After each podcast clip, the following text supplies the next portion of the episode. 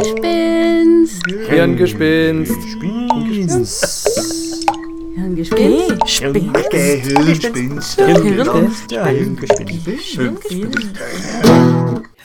Hirngespinst. Hallo und herzlich willkommen zu einer neuen Folge von Hirngespinst. Heute werden Nicole Töni Hallo. und ich, Elli Sporer, uns wieder mal einer sehr spannenden Frage widmen, ähm, bei der wir vielleicht sogar ein bisschen in die Zukunft eintauchen werden. Was meinst du? Hm, bin mir nicht sicher, ob das Zukunftsmusik ist oder eher so ein bisschen Märchenstunde oder eine Mischung aus beidem. Es wird auf jeden Fall sehr spannend. um das Geheimnis zu lüften, heute fragen wir uns, was wäre, wenn wir beamen könnten? Uh, sehr cool, sehr cool, muss ich jetzt sagen. ähm, aber ja, was wäre denn tatsächlich, wenn wir beamen könnten? Welche Risiken hätten, hätten wir denn dann zu tragen? Identitätsverlust, Kidnapping, indem man den Strahl ablenkt, Klonen durch Beamen. Ja, würden wir uns denn überhaupt selber beamen, wenn das so gefährlich ist? Oder würden wir das äh, auf einer täglichen Basis machen und alle in kleinen süßen Waldhüttchen leben und dann des Morgens zur Arbeit beamen und abends wieder zurück ins heimische Idyll und die Städte würden aussterben? Wird es dann überhaupt noch andere Transportmittel geben, wie Busse, Flugzeuge, Autos? Und wer bräuchte denn Grenzen? Wäre nicht irgendwie globale Chancengleichheit dann schon erreicht, einfach durch Mobilität? Genau. Geografie wäre eigentlich total egal. Würde man das in der Schule überhaupt noch unterrichten? Oder äh, würde man dann einfach immer dort hin äh, beamen, wo man gerade den Unterricht machen möchte, zum Beispiel nach Rom für den Latein- oder Geschichteunterricht oder Biologieunterricht im Regenwald. Das stelle ich mir toll vor. Oder viel besser ins Weltall für den Astrophysikunterricht. Oh ja. Kinder, bringt eure Raumanzüge mit. Ähm, oder wie wäre es denn, wenn man Babys einfach aus dem Bauch raus beamen könnte? Geburtsschock hoch drei, würde ich meinen. Tja, eben, es gibt ganz viele Varianten, was dann so wäre, aber mh, Nicole, könntest du uns vielleicht ein bisschen mehr über das Beamen erzählen? Tja, was gibt's da zu erzählen? Jeder hat so ein Bild im Kopf, wenn man über das Beamen spricht, von einem Strahl oder mehreren Strahlen, die eine Person abrastern, dann beginnt die Person langsam zu flackern, löst sich auf und dann ist sie an einem anderen Ort. Star Trek. Ganz, ganz typisch, typisch Star Trek, dieser Ausdruck des Beamens. Also ich persönlich habe die USS Enterprise im Kopf. Ich sehe ich sehe Scotty an den, an den Reglern schieben. Es ist, es ist ein sehr wunderbares, wunderhübsches Bild in meinem Kopf. Oh ja, ich glaube, das geht uns gerade allen so. Aber es gibt ja dann auch noch äh, andere, also es gibt einige Fragen, die da verknüpft sind mit diesen Beamen. Und eine sehr wesentliche ist, funktioniert Beamen, so wie es der Name sagt, über einen Strahl irgendeiner Art, der dann eben auch lichtschnell irgendwo hinreißt? Oder funktioniert Beamen ganz anders und dann instantan, also wirklich sofort? Was denkst du? Also ich stelle es mir vor, dass es äh, sofort passiert. So puff und man ist woanders. Puff machen würde es ja wirklich beim Beamen. Echt? Cool. Oh ja. Da, wo du gerade noch gestanden hast als zu beamende Person, da wäre ja erstmal überhaupt nichts. Also ein Vakuum und die Luft, die das Vakuum füllen würde, würde das dann doch recht schnell und mit einem kleinen Knall tun. Puff. Toll, das gefällt mir. Aber du sagst also, Beamen geht instantan. Ähm, ich weiß nicht, ob du über Quantenphysik und ähm, Relativitätstheorie jetzt mehr weißt als ich. Wenn ja, dann bitte, bitte, bitte erzähl's mir. Äh, ich glaube nicht.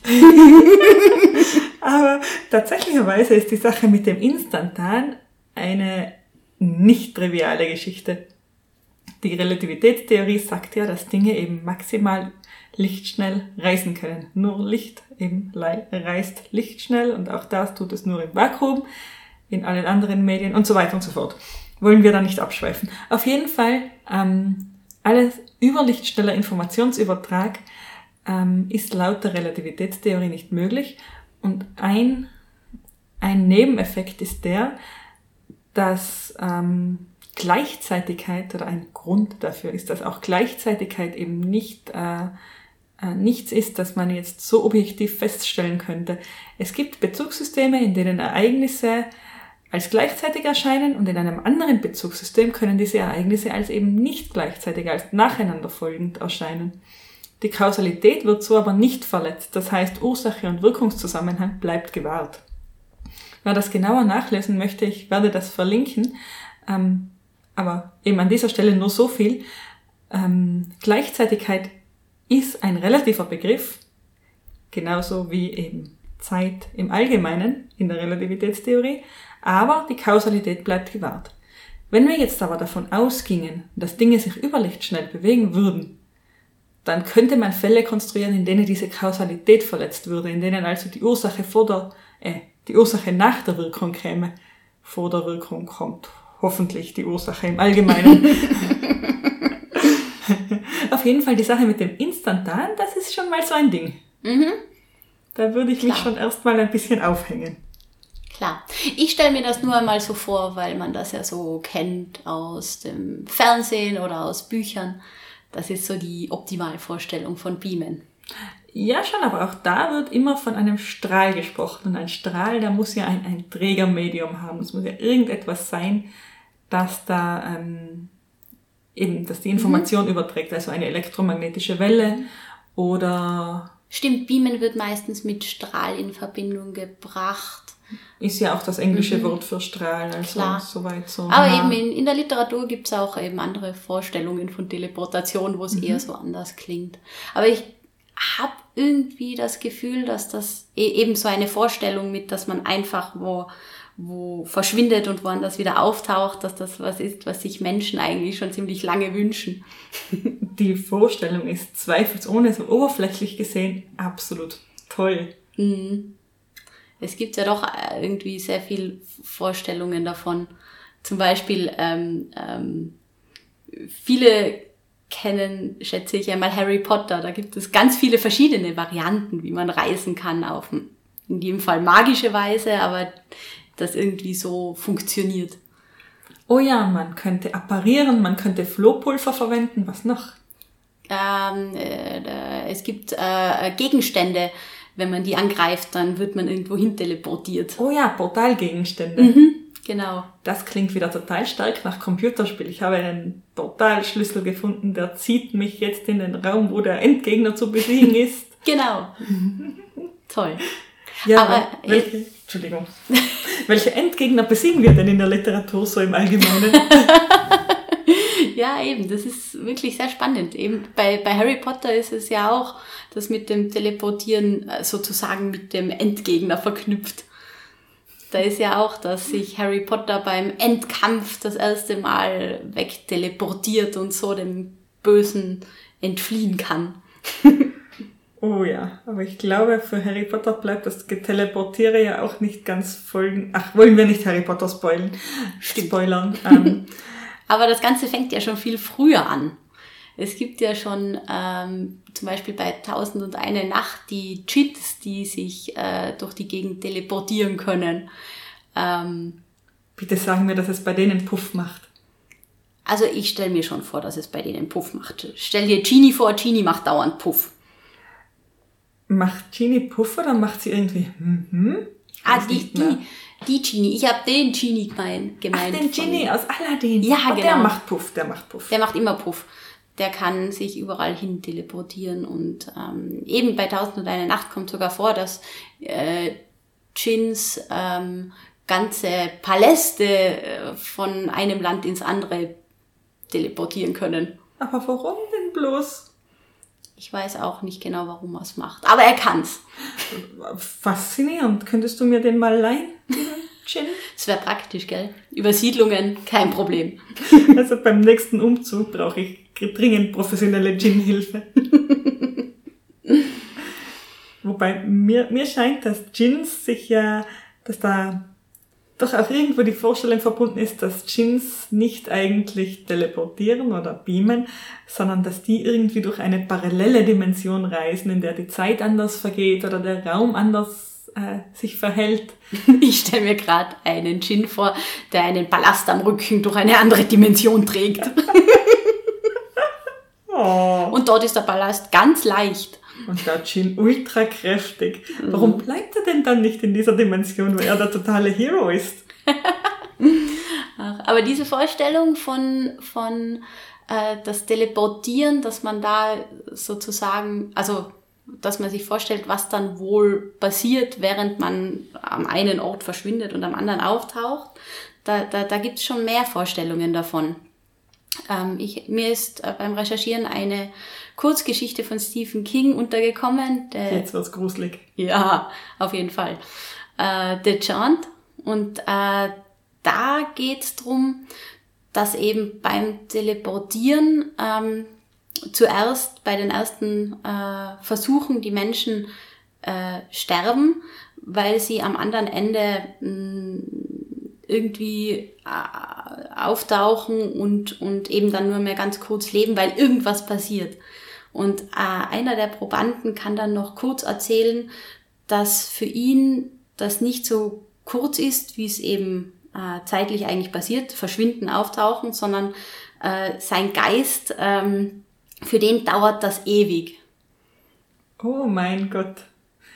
Der, der Geist fliegt da gefühlt ewig durch den, durch den leeren Raum, unfähig zu interagieren, um dann irgendwann verzweifelt und dem Wahnsinn nahe oder die Grenze zum Wahnsinn bereits überschritten habend, den Körper wiederzufinden. Mhm, genau. Und eben bis dahin ist, ist dann schon alles vorbei. Und äh, sie lösen in der Geschichte das Problem dann dadurch, dass sie die Menschen ähm, schlafend teleportieren. Spoiler. Ach ja, stimmt. Entschuldigung. Auf jeden Fall finde ich das sehr spannend, dass eben äh, äh, gerade in der Literatur oder eben auch schon in Mythen solche Vorstellungen vorkommen und dass da eben ganz, ganz verschiedene Vorstellungen sind, wie das Ganze ablaufen kann und was sozusagen dann auch mit den Menschen passiert. Gibt es noch andere Teleportations- oder Beam-Mythen, gerade so aus älterer Zeit? Das finde ich schon spannend, dass man sich da auch Gedanken gemacht hat. Ähm, es gibt natürlich äh, in, in Form von, von Magie verschiedene Vorstellungen. Also ich denke mir, außer Djinns gibt es schon noch andere Dinge auch. Ähm, nicht ganz so alt, aber auch älter wäre zum Beispiel auch ähm, der Zauberer von Oz. Da kann man dann mit den, mit, kann, äh, kann mit den äh, Schuhen gereist werden durch verschiedene Welten. Oh, Moment, die sieben Meilenstiefel, sind die nicht auch eine Abart von Tele... Na, eigentlich nicht. Eigentlich sind die nur verdammt schnell, die sieben Meilenstiefel. Ich glaube auch. Spannend. Wobei auch, auch neuere Sachen finde ich total toll. Da wird sich ja ganz oft abgearbeitet an den möglichen Problemen, die so eine Teleportation oder ein Beamen mit sich bringen könnte. Und diese Probleme, die sind ja wirklich äh, Legion, würde ich mal meinen. Mhm. Es ist ja schon irgendwie gruselig, sich vorzustellen, dass man sich an der einen Stelle auflöst und auf der anderen wieder auftaucht. Da kann ja eigentlich auch viel schiefgehen. Ja, zum einen die Person, die an einer Stelle auftaucht. Wer sagt denn, dass das noch, dieselbe ist wie die Person, die sich da in den äh, Beam gestellt hat, in den Transmitter, um mal eine, ein anderes Stück Literatur zu ver verwenden, sich da reingestellt hat, ob das noch dieselbe Person ist, die da auftaucht. Ja, es, es ist ja irgendwie schwer, sich vorzustellen. Also ich kann mir eher vorstellen, dass ein Körper von einer Stelle zur anderen gebeamt werden kann. Aber ähm, was, was passiert mit den äh, Erinnerungen, mit allem, was, was äh, der Mensch vorher erlebt hat? Kann man das auch einfach mitbeamen oder ist das dann alles weg und der Mensch ist halt wieder da, aber muss alles neu erleben? Ja, das wäre ja so, eigentlich die Fragestellung, können wir alles, was uns ausmacht, auf irgendeine wissenschaftlich korrekte und vollständige Art und Weise erfassen? Sind wir jemals imstande, einen Menschen in seiner Gesamtheit mit allem, was, was diesen Menschen eben tatsächlich ausmacht, ähm, eben abzurastern, zu scannen und, naja, eben zu speichern oder eben zu verstehen? Denn ist ja die, die Grundlage für für ein solches Abrastern, für eine solche, für eine solche Informationsaufnahme ist ja das Verstehen. Mhm. Sozusagen, man kann einen Menschen auf einem Stick speichern. Das ist die Grundannahme. Äh, Anders ist Beamen nicht denkbar. Wenn ich die, die abgerasterte Information, über die verfüge ich ja dann. Ich habe diesen Mensch ja gescannt und ich, ich weiß jetzt, wie ich ihn wieder zusammensetzen muss. Ich weiß alles, was diesen Menschen ausmacht. Das Gruselig, heißt- oder? Voll gruselig. Das heißt, du kannst dann, wenn du die Information hast, einen Menschen ganz oft duplizieren oder vielleicht auch verändern.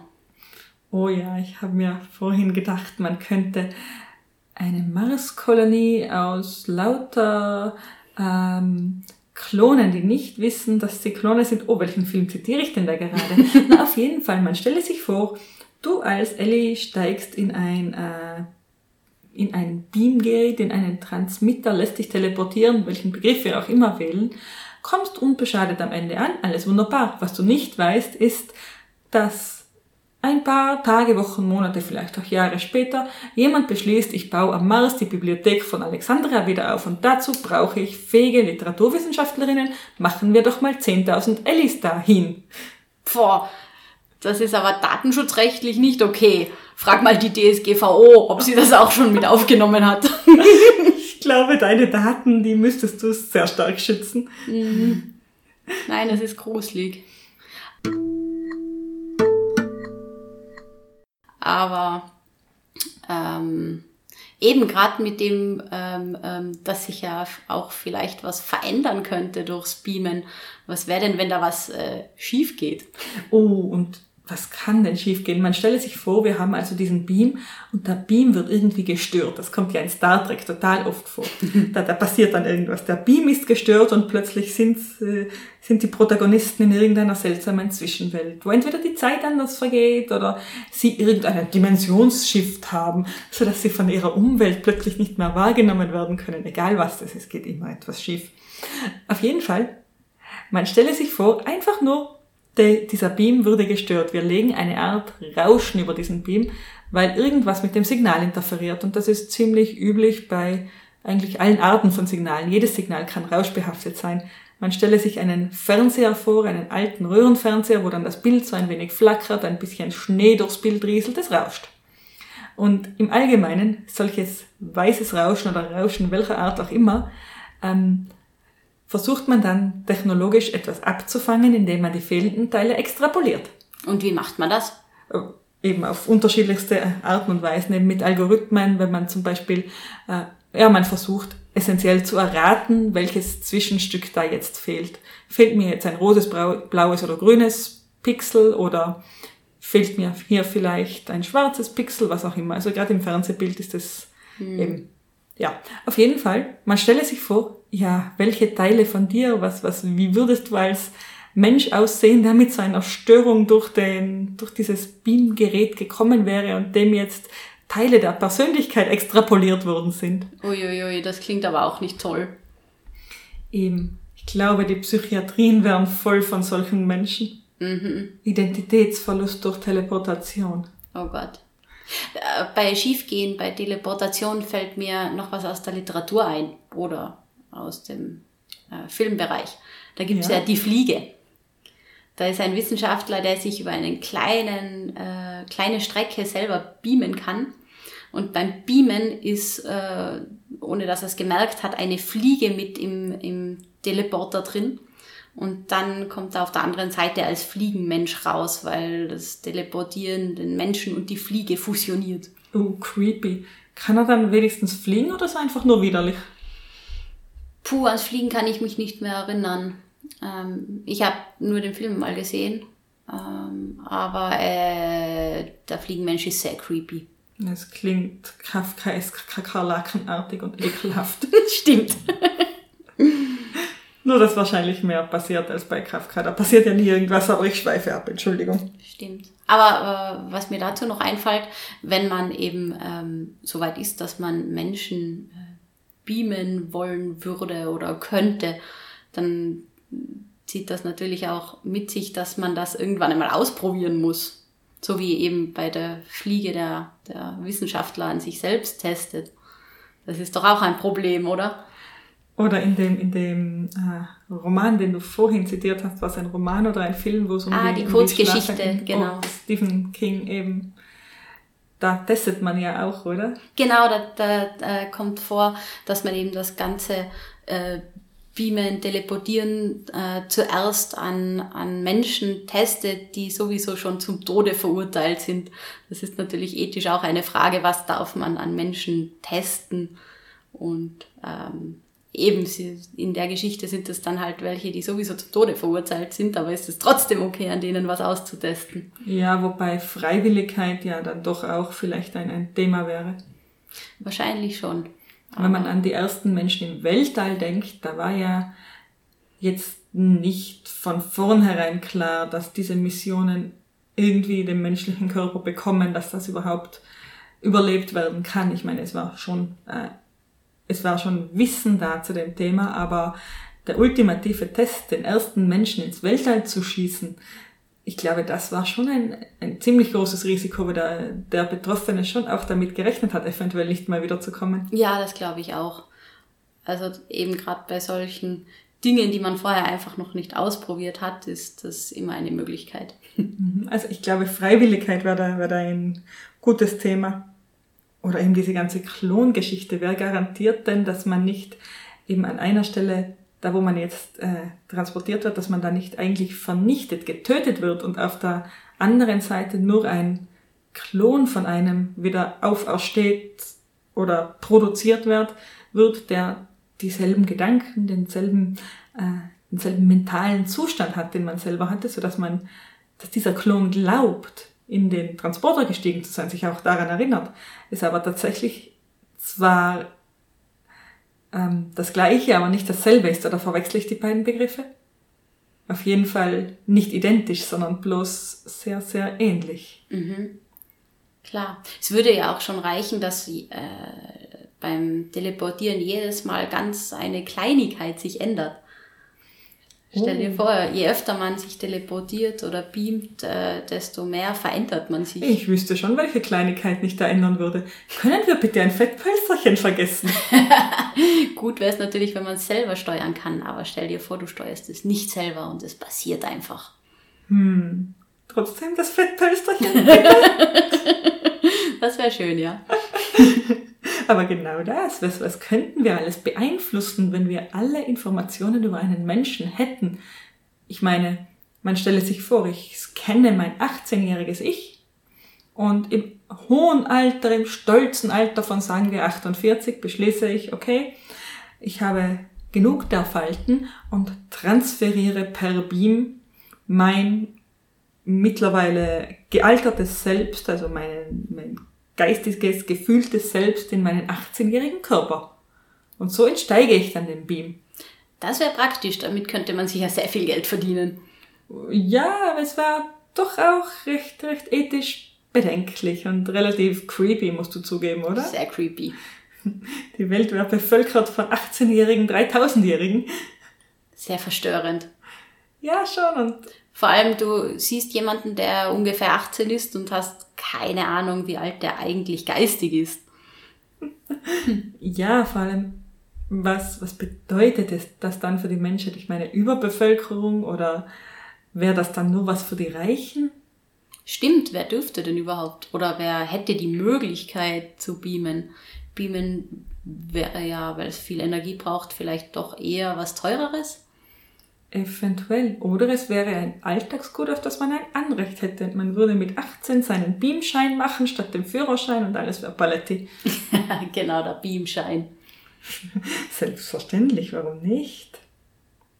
Aber eigentlich einiges zum Thema Bienen. Beamen geht ja bereits jetzt. Was geht denn schon? Tja, eine Sache, die in Bezug auf Beamen jetzt schon geht, wir können Objekte zumindest in gewissen Grenzen beamen. Das geht übrigens. Weißt du wie? Erzähl. Nun ja, 3D-Scanner und Drucker. Okay, sprich Daten von irgendwo aufnehmen, senden und dann ausdrucken sozusagen. Genau, wir, wir scannen ein Ding, die Form eines Dings in 3D ab und mehr oder weniger genau drucken wir es an einem anderen Ort wieder aus. Ist gebeamt, oder? Ist so ähnlich zumindest. Nicht ganz das, was man sich vorstellt, aber in der Theorie klingt es schon sehr ähnlich, ja. Deutlich weniger aufregend, weil man ja weiß, dass die Auflösung ein enden wollen, ist, dass die äh, entstehenden ähm, Objekte vielleicht nicht immer den hohen Ansprüchen genügen, die man da, die man da hätte. Mm, stimmt. und dass auch dann dieses Abrastern und dieses Informationen aufnehmen vielleicht nicht ganz vollständig ist. Aber wie gesagt, also wenn man jetzt nur so von der Grundprämisse ausgeht, man sammelt Informationen über ein Ding, um es irgendwo anders wieder herzustellen, dann ja, dann können wir zumindest Objekte in schlechter Qualität beamen. Aber ohne Puff. Ohne Puff, denn das Objekt verbleibt ja am Originalstandort. Genau. Das heißt, es wird nur dupliziert und das vielleicht in eher lausiger Qualität.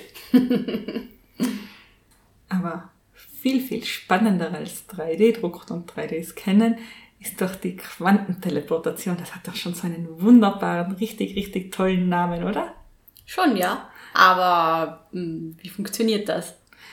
Tja, oder was, was passiert da eigentlich? Denn was wir bei Quantenteleportation übertragen, ist eben nicht äh, ein Quant. Wir übertragen keine, keine Materie. Was übertragen wird, wird Information. Mhm. Also wir, wir beamen Information hin und her. Da findet tatsächlich oder zum jetzigen Forschungsstand eine überlichtschnelle Übertragung von Informationen über ein, ein Quant, ein Teilchen statt. Genau, was ist Und denn ein Quant? Ein Quant oder ein Quantum ist eigentlich ein sehr kleines Teilchen, sagen wir ein Photon, ein Elektron, ein Ion, ein Atom, was auch immer. Ähm, genau, das, das ist es. Das ist eigentlich nur ein Teilchen, das uns isoliert vorliegt und das wir manipulieren können. Also in der Forschung jetzt. Also ich persönlich kann keine Teilchen manipulieren. Da sind zwar meine Finger etwas zu grob dafür, muss ich ehrlich sagen. Schade, das habe ich mir jetzt schon von dir erwartet. Aber eben in der, im, im Labor funktioniert das dann durch sehr, sehr komplexe Apparate, in denen ähm, Laser im Spiel sind, in denen äh, sehr tiefe Temperaturen im Spiel sind, in denen Magnetfallen im Spiel sind und so weiter. Also wenn es interessiert, ich werde ein kleines Kompendium wieder in den Show Notes äh, verlinken, aber ja, zunächst einmal ein Quant ist ein sehr kleines Teilchen. Und um Information zwischen zwei Quanten zu transportieren, muss ich diese beiden Quanten verschränken. Hm. Jetzt habe ich so Bilder im Kopf, aber Von Walzer tanzenden Quanten? So ungefähr. Aber wie macht man das wirklich? Tatsächlich so. Man lässt diese Quanten wirklich Walzer tanzen. Will heißen, man lässt sie wechselwirken. Cool. Und das heißt, man, man schießt sie aufeinander. Man lässt sie kollidieren zum Beispiel. Und dann agieren sie miteinander? Äh, dann, dann sind sie verschränkt. Dann ist der Zustand des einen Quants vom Zustand des anderen un, äh, eben unmittelbar abhängig und man kann nicht mehr von diesen getrennten Zuständen sprechen, so wie ich das getan habe, sondern diese beiden Quanten haben nun einen gemeinsamen, einen verschränkten Zustand. Mhm. Die sind jetzt irgendwie eine Einheit. Also sie sind keine räumliche Einheit, aber sie teilen sich ein bestimmtes Set an Informationen. Mhm. Ähm, gut. Sagen wir, ich trenne diese beiden Quanten jetzt räumlich voneinander, ohne dass ich ihnen Gelegenheit gebe, äh, mit anderen Dingen wechselzuwirken und diese, diese Verschränkung wieder aufzuheben. Mhm. Ich trenne diese beiden also räumlich voneinander. Wenn nun mit einem Quant etwas passiert, dann hat das Einfluss auf das andere Quant und zwar sofort. Weil sie immer noch verschränkt sind. Genau. Und das ist der Grundgedanke hinter dieser Quantenteleportation. Mhm. Äh, um das etwas genauer zu verstehen, sollen wir noch ein bisschen ins Detail oder? Ja, bitte. Das? Um, um das ein bisschen genauer zu verstehen, gibt es zwei Konzepte, die einem ein bisschen schlucken machen, die man vielleicht, um, um die man da aber nicht herumkommt. Und zwar ähm, Eigenschaften eines eigentlich jeglicher äh, Materie. Nur im, im makroskopischen sehen wir diese Eigenschaft nicht, können wir das nicht beobachten. Aber prinzipiell Eigenschaften von mikroskopischen Objekten, ähm, die sind ähm, nicht unbedingt genau diese eine Eigenschaft, sondern bis zur Messung sind die eine Wahrscheinlichkeitsverteilung. ähm, da gibt es eben ein Spektrum der Messwerte, die diese Eigenschaft ein, ein, annehmen kann. Mhm. Ähm, zum Beispiel, nein, lassen wir das einfach nur. Ähm, Messwerte können in einem bestimmten Spektrum auftreten und insofern kann man eben ja sämtliche sämtliche ähm, Daten, die es zu einem Objekt gibt, als eben Wahrscheinlichkeitsverteilungen betrachten. Und diese Wahrscheinlichkeitsverteilungen lassen sich auch abbilden über die Wiederholung von Experimenten und so weiter. Das ist das eine. Und das andere ist, im, im Quantenbereich, im Bereich solcher kleinen, äh, solcher kleinen Objekte auch, bedeutet Messen immer auch beeinflussen. Mm, wieso? Ähm, eine ganz simple Erklärung. Wenn ich etwas ansehe mit meinem Auge, dann benötige ich, um es zu sehen, Licht. Mhm. So, wenn ich mir ein Photon ansehe, ein Lichtteilchen ansehe, Und dann kommt Licht drauf. dann tue ich das, indem ich andere Lichtteilchen drauf werfe. Das wäre, als wäre mein, wären mein, würden meine Augen Billardkugeln äh, registrieren können und ich würde, um eine Billardkugel zu sehen, andere Billardkugeln draufstoßen. ich verstehe, ja. Also eine sehr, sehr, sehr grobe, aber auf jeden Fall messen heißt beeinflussen. Ähm, genau, und messen bedeutet auch das Festlegen einer Eigenschaft. Wenn ich eine Eigenschaft messe, dann ist diese nicht mehr in dieser Wahrscheinlichkeitsverteilung, nicht mehr in diesem Raum möglicher Eigenschaften, sondern die ist konkret. Die habe ich jetzt festgelegt. Und das ist jetzt extrem kontraintuitiv. Ähm, bei verschränkten Teilchen, gehen wir wieder zu den verschränkten Teilchen zurück.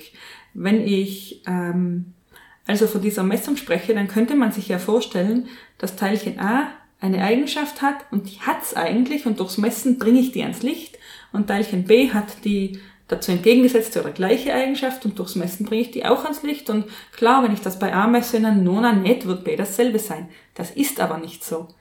Tatsächlich ähm, ist diese, diese versteckte Realität, diese, die ist so nicht vorhanden. Also das ist wirklich so, dass durchs Messen erst der Zustand determiniert wird. Und das kann man mathematisch zeigen, aber in diese Tiefe möchte ich jetzt nicht gehen. Ja, das klingt ziemlich schwierig. Das ist extrem kontraintuitiv, dass dieser Zustand eben nicht feststeht, sondern erst durch die Messung determiniert wird. Und bei einer neuen Messung sieht es dann wieder anders aus? Eine neue Messung ist eine neue Beeinflussung, ja. Genau, also messen heißt eben beeinflussen und eine Messung heißt in diesem Fall eben festlegen und nicht feststellen. Genau. Und was vielleicht noch eher im allgemeinen Bewusstsein ist, wenn wir eine Eigenschaft genau kennen, dann kennen wir andere Eigenschaften eben nicht mehr genau. Weil sich die auch verändern? Nee, wegen der Unschärferelation. Ah, okay. Also das ist, das ist vielleicht noch eher im allgemeinen Bewusstsein irgendwo da, dass ich nicht äh, Energie und Impuls zum Beispiel gleich genau kennen kann oder wie auch immer. Jetzt, jetzt haben wir das Schwierigste eigentlich hinter uns. Puh. Jetzt geht's nur noch ums eigentliche Experiment. Sprich. Was also gemacht wurde, wir stellen jetzt unsere verschränkten Teilchen her, nennen wir es Teilchen A und B. Und mit dem Teilchen A, also wir transportieren die an entfernte Orte, die sind jetzt also meinetwegen Kilometer oder hunderte Kilometer, was ich technisch eben schaffe, ohne dass die beeinflusst werden, sind also eine von mir aus auch wirklich ordentliche Strecke voneinander entfernt. Dann nehmen wir ein drittes Teilchen C unbekannten Zustands. So, mit Hilfe vom Teilchen A messen wir jetzt das Teilchen C. Mhm, wie funktioniert das? Äh, Kommt eben auf die experimentelle Anordnung drauf an. Äh, Lass, lass es mich so formulieren, sie treten in eine Wechselwirkung. Durch die Wechselwirkung entsteht eine Beeinflussung und äh, dann eben eine Messung. Also da gibt es so viele verschiedene Spielarten und alle sind, ja, essentiell geht es um Wechselwirkung. Gut, damit hat also das Teilchen C einen definierten Zustand. Und wenn wir nun auch eben mit Hilfe des Teilchens B ein Teilchen C messen, dann hat auch dieses Teilchen C wieder denselben definierten Zustand, weil im Teilchen B, weil das Teilchen B diese Information von A weiß. Also weil das Teilchen B und das Teilchen A ja verschränkt waren. Mhm. Und deswegen weiß ich, was das Teilchen B mit einem anderen Teilchen anstellen wird. Mhm. Das heißt, die Information ist von A nach B instantan gewandert. Mhm. So, das Ganze hat einen Pferdefuß. Natürlich, solche Dinge haben immer einen Pferdefuß. ähm, nämlich die Messung erfolgt in einer bestimmten Basis. Ich, äh, ich messe, ja, brechen wir es auf das runter, was ich vorhin gesagt habe. Ähm, ich messe eine, hm, wie erkläre ich es am besten?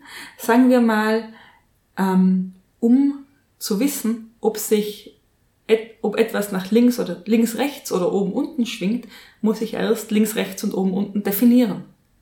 Logisch. Stell dir vor, du schwebst frei im Raum, schwerelos.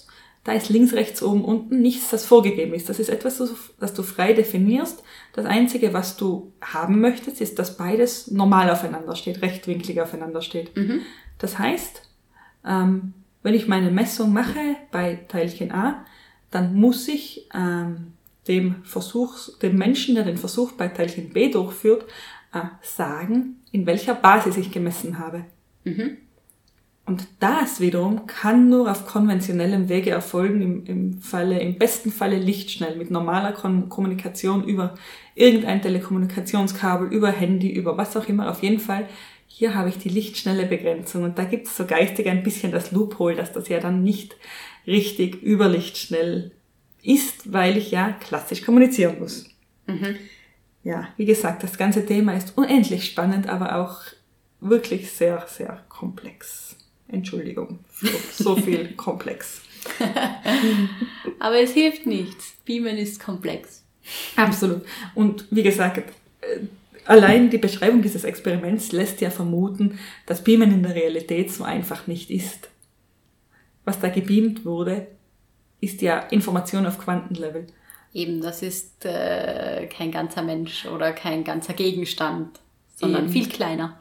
Eben, und die Sache ist, dass da Information übertragen wurde zum einen und zum anderen, ähm, was würde denn das, denn das bedeuten? Was müsste ich denn im Makrobereich verschränken, um da Information?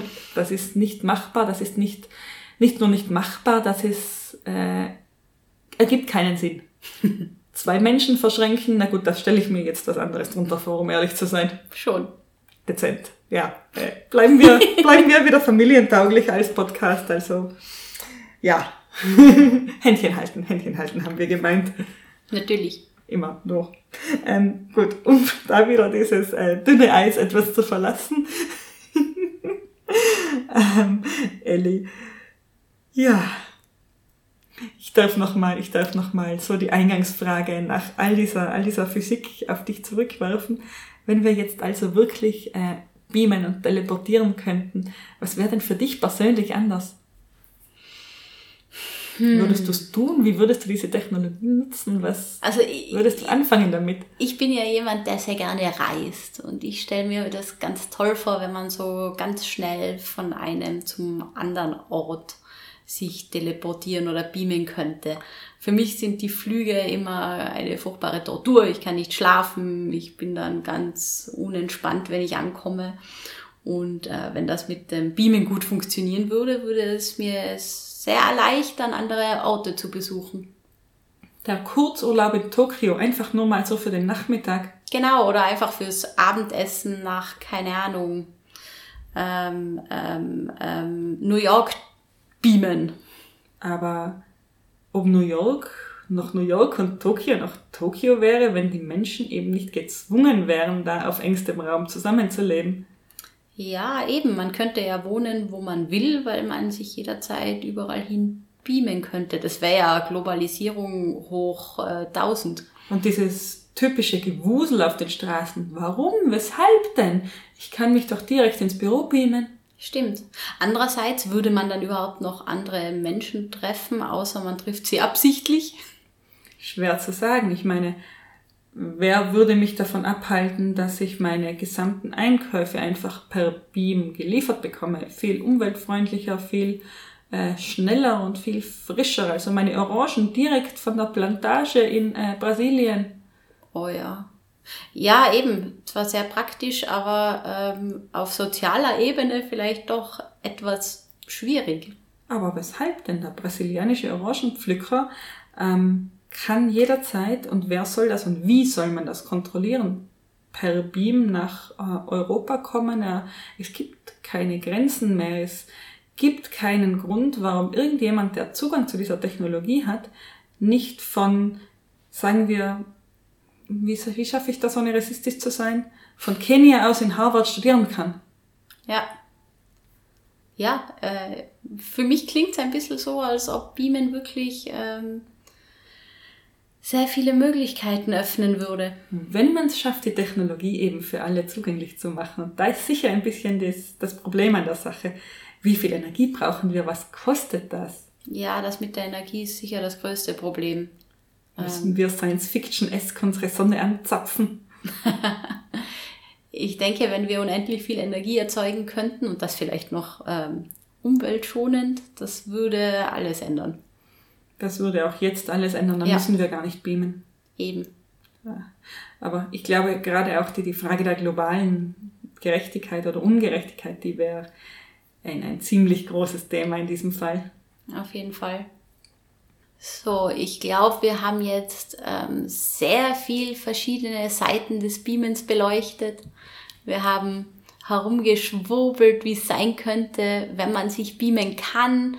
Wir haben darüber geredet, wie Beamen prinzipiell funktionieren könnte. Mm, ich glaube, wir lassen euch jetzt mit unseren Informationen einfach ein bisschen allein und ähm, ihr könnt euch ja überlegen, was ihr tun würdet, wenn ihr euch irgendwohin beamen könntet. Oder ihr könnt die ganze Sache mit der Quantenteleportation nochmal nachlesen. Auf www.hirngespinst.eu haben wir, wie so oft in solchen Fällen, ein paar interessante Links für euch zusammengestellt. Und wenn ihr uns einen Kommentar dalassen wollt, also bitte jeder Physiker, der das gehört hat, liebe Kollegen, geht nicht zu hart mit mir ins Gericht. Aber wir freuen uns über Kommentare. Immer. genau, wir freuen uns auch über Themenvorschläge und was auch immer ihr uns sonst äh, da lassen wollt auf der Homepage. genau. Danke euch fürs Zuhören und bis zum nächsten Hingespinst. Danke, tschüss. Ciao.